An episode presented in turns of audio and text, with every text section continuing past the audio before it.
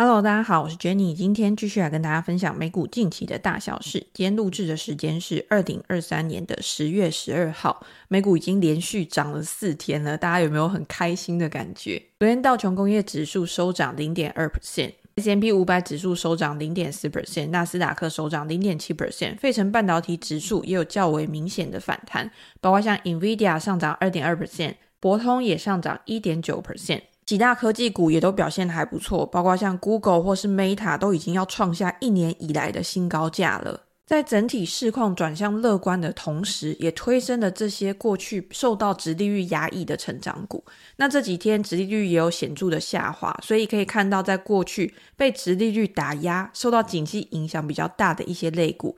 我在我之前的 Press Play 专栏也有跟大家分享过，像是昨天表现最好的就是房地产类股。房地产类股在利率上升的时候会打压买气，甚至会让这些建筑商受到成本的压力而开始下滑。所以在昨天整体的市况开始有一些转换的时候，之前被压抑的动能也开始受到释放。第二名则是今年表现最差的公用事业，再来就是科技类股跟通讯服务类股。不过，我相信大家还是在等今天晚上的重磅数据——消费者物价指数，到底开出来会是优于市场的预期，还是低于市场的预期？会不会让连续四天的快乐突然变成一种灾难？这我们明天可以跟大家继续来分享。总之，我会觉得现在市场上面整体的多头氛围，跟联准会很多官员出来释放一些鸽派讯息，一定有非常大的关系。昨天晚上也公布了联准会九月的会议纪要。这一次会议纪要相比于七月的时候，显示出更为鸽派的讯号。因为在会议纪要里面，官员都表示说，现在最重要的事情是要平衡过度紧缩的风险，也就是如果今天快速升息，会不会导致未来的经济衰退？会不会导致通缩？以及收紧不足导致未来通膨再次上升的风险？要怎么样去拿捏其中的轻重缓急？当然就是要看未来的经济数据。到底是不是跟着官员他们的预期在走？那这一次的会议纪要里面有几个重要的事情。第一个重要的事情就是，他们都认为未来一段时间应该要维持高利率。大部分的人认为再加息一次应该就 OK 了，但是也有一部分的人认为说，并不需要再加息了。这个也跟我们前两天有提到，很多的官员表示，现在公债殖利率的攀升，其实就好像是升息的效果。联准会不应该再强劲的升息，去导致整个金融市场会变得压力更大，甚至导致未来有崩溃的情况。你今天会去慢慢的蔓延到整个产业上面，甚至是消费者。而且他们也认为现在的经济不确定性是比较高的，比如说像汽车业的罢工，到现在还没有很好的去解决。汽车业的罢工就有可能会带来通膨的上行跟经济下行的风险。可是呢，换个角度去想，他们也表示，他们觉得未来美国经济是不会衰退的。之前的硬着陆到软着陆，到现在可能是 no landing 不着陆的状况，有可能会发生。所以，即便是现在暂停升息，甚至未来开始降息，也应该会维持一段时间的缩表。在整个会议纪要里面，大家可以看得出来，就是一个非常的笼统，或者是非常官方的说法，它并不会给大家有什么意外的刺激。所以昨天的美股市场也没有受到会议纪要的影响而有太大的波动，最后呢还是收高的。除此之外，昨天联准会的理事鲍曼他也表示说，利率有可能需要进一步的上升。而且保持在高档的时间可能会比预期来得久，使通胀可以降到央行两 percent 的目标。可是市场的解读是认为说，鲍曼在之前出来讲话的时候，他是表示他要多次升息，可是这一次反而是比较保守的。而且他警告，如果经济疲软的话，利率上升有可能会导致银行的资产负债表里面的信贷品质逐渐下滑。所以他也正在监控商业房地产跟非银行部门的风险。另一位旧金山联储的行长玛丽戴利，他表示，中性利率有可能会维持更高的水准，甚至更长一段时间。他表示说，解决通货膨胀的最后一里路通常是最困难的，因为服务或者是租金这些通胀，它都是比较僵固型的。他表示，在疫情爆发之前，中性利率大概都是维持在二点五 percent。可是他预期在未来有可能会维持在二点五到三 percent 之间，看起来好像是有一点鹰派，但是我觉得还算是中庸，因为现在美国的经济确实是有本钱让他可以去讲出这样子的话。而且现在就是在利率正常化的一个过程当中，我们今天已经习惯了面对的高利率，甚至在过去很长的一段时间里面，低利率反而是比较不正常的。低利率有可能让整个资产的价格膨胀，也有可能在再次的风险发生的时候，联准会它是没有其他的工具可以用的。如果我们现在把利率长期维持在一个比较偏高的水准，甚至是中性利率的一个水准。中性利率大家应该知道，就是维持在这个利率上面，经济不会大幅的成长，也不会大幅的下滑，维持一个恒定的状况。那在这个情况下，经济还是可以稳定的运作，我觉得就是一件好的事情。比较可以确定的就是，在今天晚上的 CPI 公布之后，如果也没有太大的意外的话，我觉得整体市场的氛围真的已经有一种转换的味道了。包括像欧洲央行在他们的经济开始趋缓，甚至我们昨天有提到 LVMH 奢侈品公司的财报低于市场的预期，导致它昨天在欧股开盘的时候也是大跌。消费动能的趋缓，使得这些欧洲鹰派的官员他们的态度也有一些松口。虽然欧洲央行的调查表示说，消费者预期未来三年的通膨还是会高于两 percent 的目标，像是能源危机，目前也是欧洲面对到比较大的一个困难。但是欧洲央行未来的货币政策可能也不会再像之前那么的紧缩。我们来看昨天美国十年期的公债殖利率下滑二点四三 percent，来到四点五 percent。两年期的公债殖利率上涨零点四二 percent，一度有冲上五 percent，但是最后收盘的时候还是收在五 percent 以下，来到四点九八四 percent。那美元指数也是稍微表现比较弱势，一度冲上一百零六，但是最后收盘的时候是下滑零点零四 percent，来到一零五点七三。油价更不用说，昨天是重挫了三个 percent，来到八十三点二九。对于油价的讨论，为什么这一次油价并没有受到战争因素的影响，或者是供需面的影响？到目前为止，看来对于油价还没有很大的一个冲击。有兴趣的人可以再看一下昨天的影片。那昨天还有公布另外一个重要的数据，就是生产者物价指数 PPI。昨天生产者物价指数反倒是高于市场的预期的。九月的生产者物价指数上涨零点五 percent，高于市场预期的零点三 percent。原因是能源成本的上升，阻碍通货膨胀持续的下滑。可是这个数字还是低于八月份的零点七 percent。在这一个月，汽油的成本上涨五点四 percent。如果不包含食品跟能源的话，核心的 PPI 则是上涨零点三 percent。那如果以年增率来看的话，九月的 PPI 年成长二点二 percent，是高于上一个月的两 percent，也是自四月以来近五个月来最高的年成长率。不过，核心的 PPI 是比去年同期上涨了二点八 percent，是低于八月份的二点九 percent。在这一次的 PPI 里面，可以看到商品的价格已经是连续第二个月超过服务价格的上涨，好像有点扭转我们之前的认知，因为我们之前都会认为在疫情趋缓之后，商品的通缩是可见的，但是大家都想要出去玩，服务业的通膨开始慢慢的上升，对于这些服务业的成本来说，也是一种比较大的提振。可是现在反而有一点倒转过来，原因就是因为。在近期，食品的成本跟能源的成本都有比较明显的反弹，市场也会担心，如果现在以巴战争开始蔓延的话，会不会导致这些商品的价格成本再度进一步的上涨？服务业的成本上涨，主要则是来自于金融服务。那在这一个月就有比较趋缓的一个现象。好，那我们还是要迎接的 CPI 即将而来的财报季。在这一次，我有发现，因为每一次的财报季都是由银行业展开，但是在银行业展开之前，通常不会对于银行业的财报有太多的揣测或是讨论。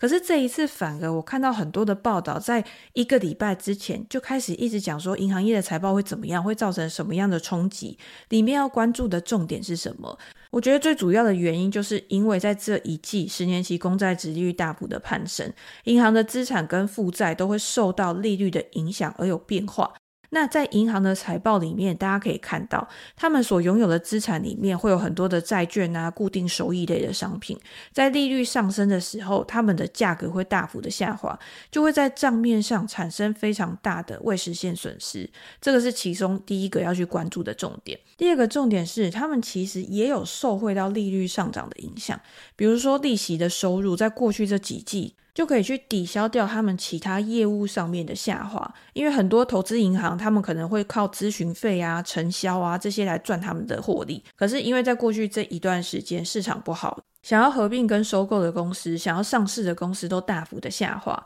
根据分析师的估计，五大投资银行的总收入可能会从去年的六十四点二亿降到六十点三亿美元。除此之外，这些投资银行他们还会有一个收入是交易的收入。这个交易的收入在市场非常热络的时候，也会为他们带来一些提振。所以这一次在财报里面呢，当然就是要看这些业务部门彼此之间的此消彼长，有没有办法创造出优于预期的数字。那根据彭博的报道，他们的数据显示说，在这一季银行的财报里面，可能还会有一个潜在非常重要的问题，他们有可能会面对到近三年来最严重的冲销。这个冲销有可能就是应对未来在经济下滑的情况之下，信贷品质的恶化导致违约风险的上升。银行在过去也会留有信贷损失的准备金，这个就会变成它 EPS 的减项，导致他们的获利不如预期。这一次呢，像是摩根大通、花旗银行、富国银行这几家公司，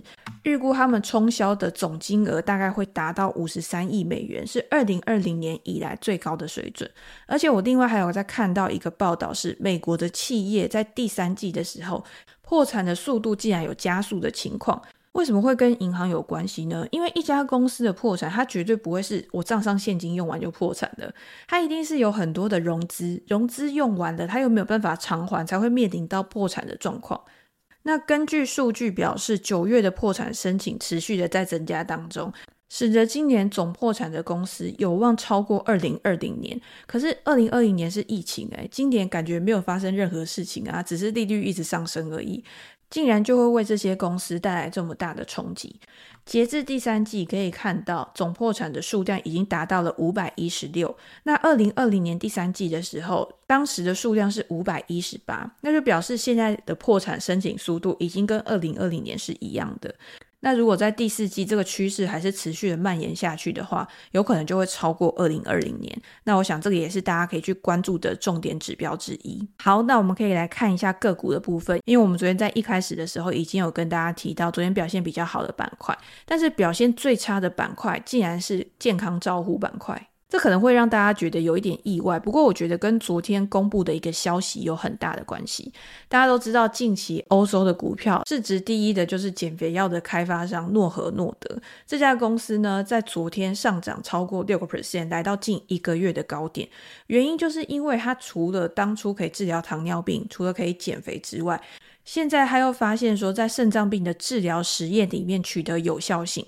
这可能又会去翻转了现有的产业。他之前减肥药的时候是去翻转零售产业嘛？可是现在可能因为肾脏病而衍生出来的一些药商，甚至是有一些你去做透析的时候需要使用的器材，这些公司也都有上市。譬如说像百特啊，或者是其他的公司，昨天都受到这个原因的影响而重挫超过十 percent。美国的设备医疗股的表现其实也受到这个因素的影响而下跌，才会让整体的健康照护类股的表现是昨天里面最弱势的一个。那另外呢，昨天艾克森美孚也有比较重磅的消息，这个消息其实已经从上个礼拜到现在都有人在讨论。艾克森美孚将以六百亿美元收购页岩油的开发商先锋自然资源，这个收购的价格是比先锋开发资源目前的价值还要高出十八 percent，也就是溢价收购。那当然，每一次在收购的时候，通常收购方的股价都会下跌，所以昨天艾克森美孚的股价是下跌快要两个 percent。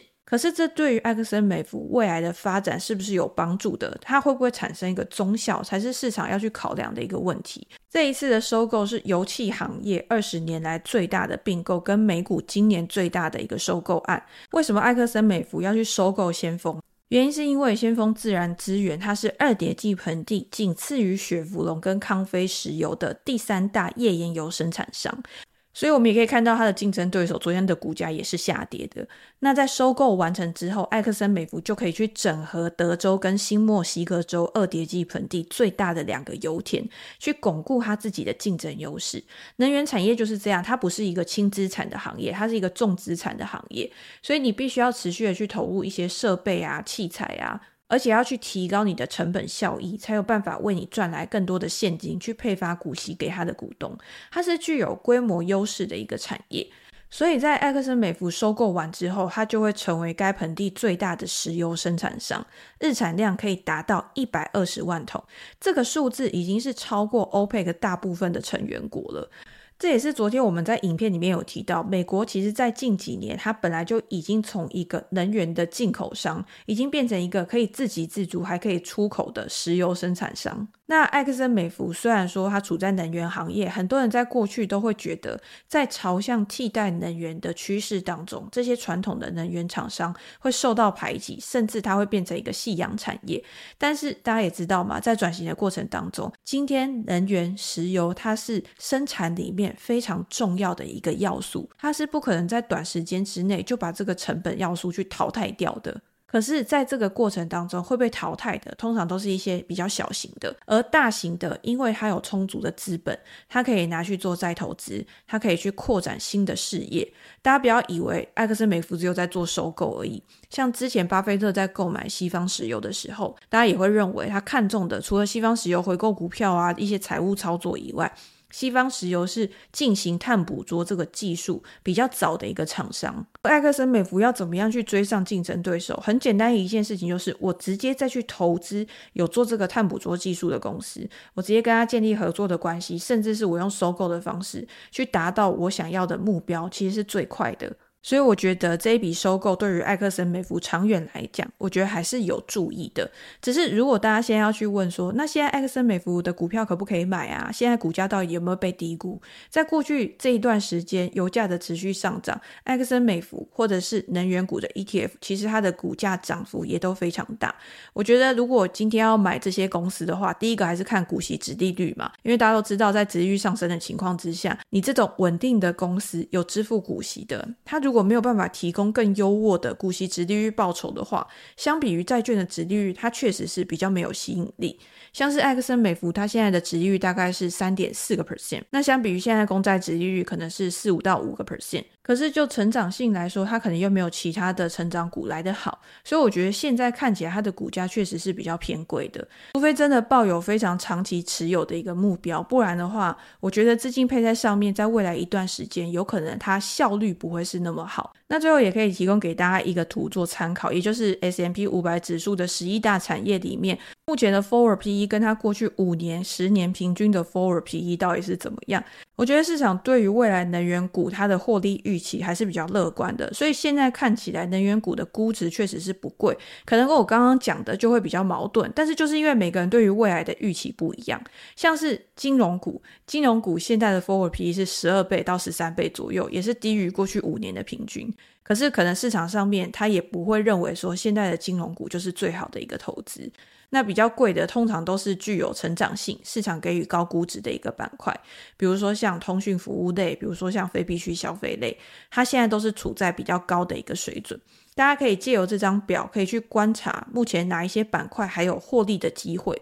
或者是你要加入它这个板块未来的成长率之后，去找到板块里面值得长期投资、具有竞争优势、护城河，可以巩固获利能力。那未来大盘真的在转强，已经变成一个非常强劲的多头格局再起的时候，那这些具有领导性的公司，它的股价估值被抬升的速度一定是更快的。好，那我们今天就先跟大家分享到这边。如果你想要接收美股的最新资讯的话，也欢迎订阅我的频道。那如果想要了解更多美股个股的分析的话，我也会把我的专栏文章链接放在资讯栏，大家可以点过去看一下。有任何的问题或想法，也欢迎留言给我，我们在之后都可以再拿出来跟大家分享与讨论。那今天就先这样了，拜拜。Bye.